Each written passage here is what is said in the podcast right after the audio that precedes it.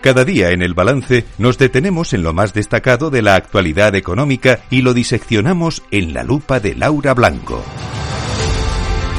Laura Blanco, buenas noches. Buenas noches, Federico, ¿qué tal? Muy bien, hoy tenemos nombres propios de empresas, pero nombres propios al fin y al cabo, ¿no? Sí, sí, sí. Bueno, está bien que hablemos de las empresas porque al final son las que hacen también posible que, el tejido, bueno, son el tejido productivo al final, ¿no? Y, en muchas ocasiones los mensajes que las empresas nos dan nos ayudan a entender dónde está la economía. Y, hoy hay algo que me ha sorprendido mucho, Fede. Sabes que estamos hablando de, la desaceleración de la economía, de un entorno incierto, de a ver cuándo vienen maldadas, de a ver si aguantamos, de a ver si resistimos, ¿no? De si esto es un espejismo, esto de tener tantos meses, por ejemplo, consecutivos de caída de, la tasa de paro. Bueno, pues hoy Van Quinter ha dibujado un escenario que a mí me ha llamado mucho la atención. Hoy he, estado con María Dolores Dancausa, la consejera delegada, cuando explicaba los resultados, y ella decía que, que, les, que les va bien. Al final un banco es un, un, reflejo, un espejo de, lo que sucede en la economía. Bueno, a ellos en concreto les va muy bien, ¿eh? porque tienen resultados récord. Beneficio brutal, margen de intereses brutal, rentabilidad que, que se desplomó en la época de la crisis financiera brutal, por encima del 17%.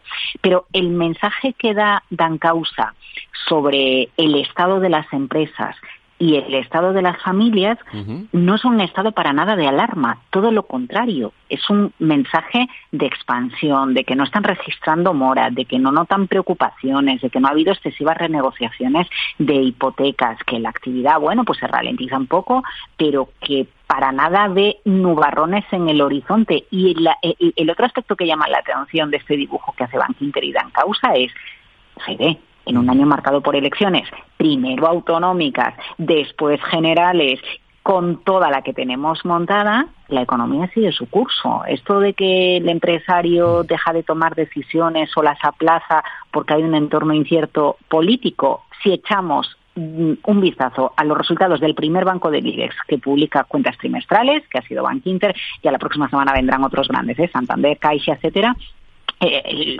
la conclusión a la que podemos llegar es no es que la economía sigue su curso y una empresa se invierte sigue su curso y un particular si quiere eh, bueno pues mover su dinero a través de algún tipo de producto sigue su curso ¿eh? al final la política va por un lado y la economía real va por otro. Esto es una cosa que ah. venimos diciendo aquí muchas mm. veces ya sin duda alguna sí, sí, sí. Eh, sí sí totalmente totalmente. Bueno llama también la atención en el caso de Bank Inter que hoy bueno pues decía bueno pues que tampoco hay en este momento necesidad de elevar los depósitos las famosas remuneraciones de depósitos no en una semana en la que hemos vuelto a tener rentabilidades récord en la colocación de las letras al tesoro a nueve meses con una con un 3,8% y, y por aquello de que alguien podría pensar bueno la cosa va por barrios porque le va muy bien a la banca por las subidas de los tipos de interés pero no le va tan bien a otras compañías bueno, pues depende, Fede, depende. Porque nos hemos encontrado esta noche eh, con una gran sorpresa por parte de Netflix, la empresa de streaming.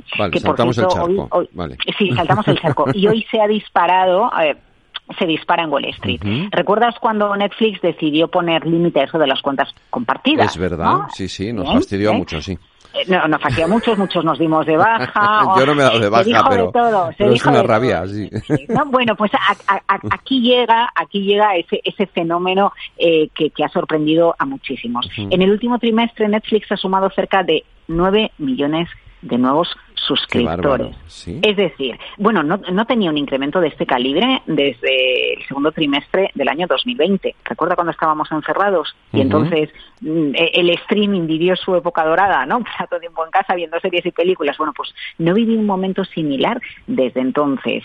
Em, y al final, eh, sí, mucho lío con las cuentas compartidas, pero al final queremos tener sea Netflix o sea Amazon Prime o Disney o Movistar, ¿no? La opción que elijamos cada uno en casa para poder pasar un tiempo de ocio. Eh, en economía hay un concepto que, que es eh, demanda elástica o inelástica, ¿no?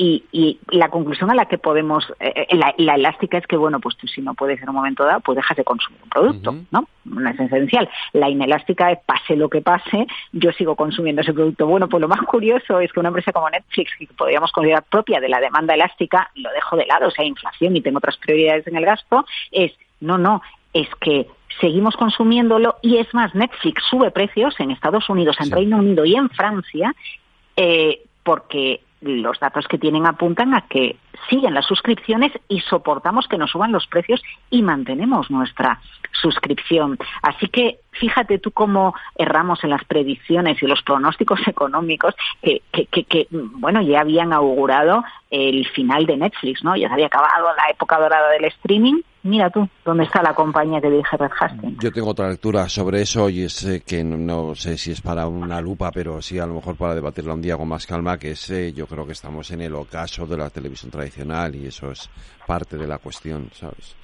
Ya, eh, sí, puede ser. Las generaciones jóvenes no ven la televisión. No ven la televisión. no ven la televisión. Se informan a través de, las redes sociales, de TikTok. Bueno, y se entretienen. los tradicionales eh, sacan sus clips para TikTok de, sus informativos de televisión. Y si quieres le podemos hacer otra lectura que esta mañana la comentaba con Luis Vicente, ¿no? Pues, pues eh, en un entorno de inflación a lo mejor eh, pues acabas optando por pagar tres dólares más de la suscripción de Netflix. Digo tres porque es el precio eh, que se implementa en Estados Unidos. ¿eh?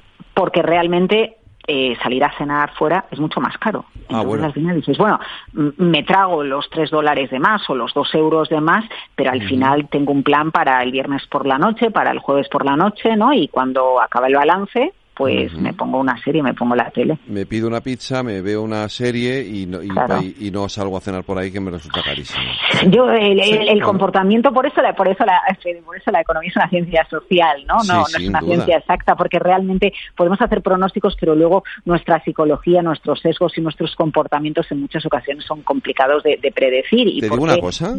Dime. Ya me has dado la entrada para la tertulia política, esta, digo, económica de esta noche. Vamos ah, a empezar por ahí. bueno, está, ¿cómo, ¿cómo se envidio, eh? Porque, porque ya sabes que me coge muy tarde, que madrugo mucho, pero tengo muchas ganas de, escucharos hoy con todos los temas económicos que tenemos esta semana. Pues eh, luego, enseguida, ya sabes, en un ratito estamos aquí a partir de las nueve. Además, hoy creo que tengo pleno, o sea, vienen los seis a la tertulia. Madre mía, madre mía, bueno, os escuchamos enseguida. Va a estar intensita, sí, sí va a estar divertida y, nos lo pasaremos muy bien como siempre. y ya sabes que tú te esperamos cuando quieras.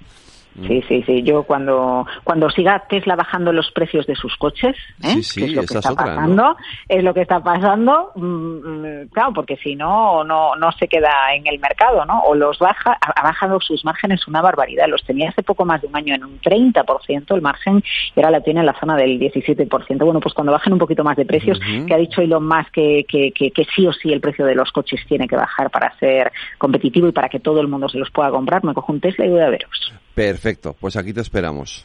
Buenas noches, Federico. buenas noches, Laura.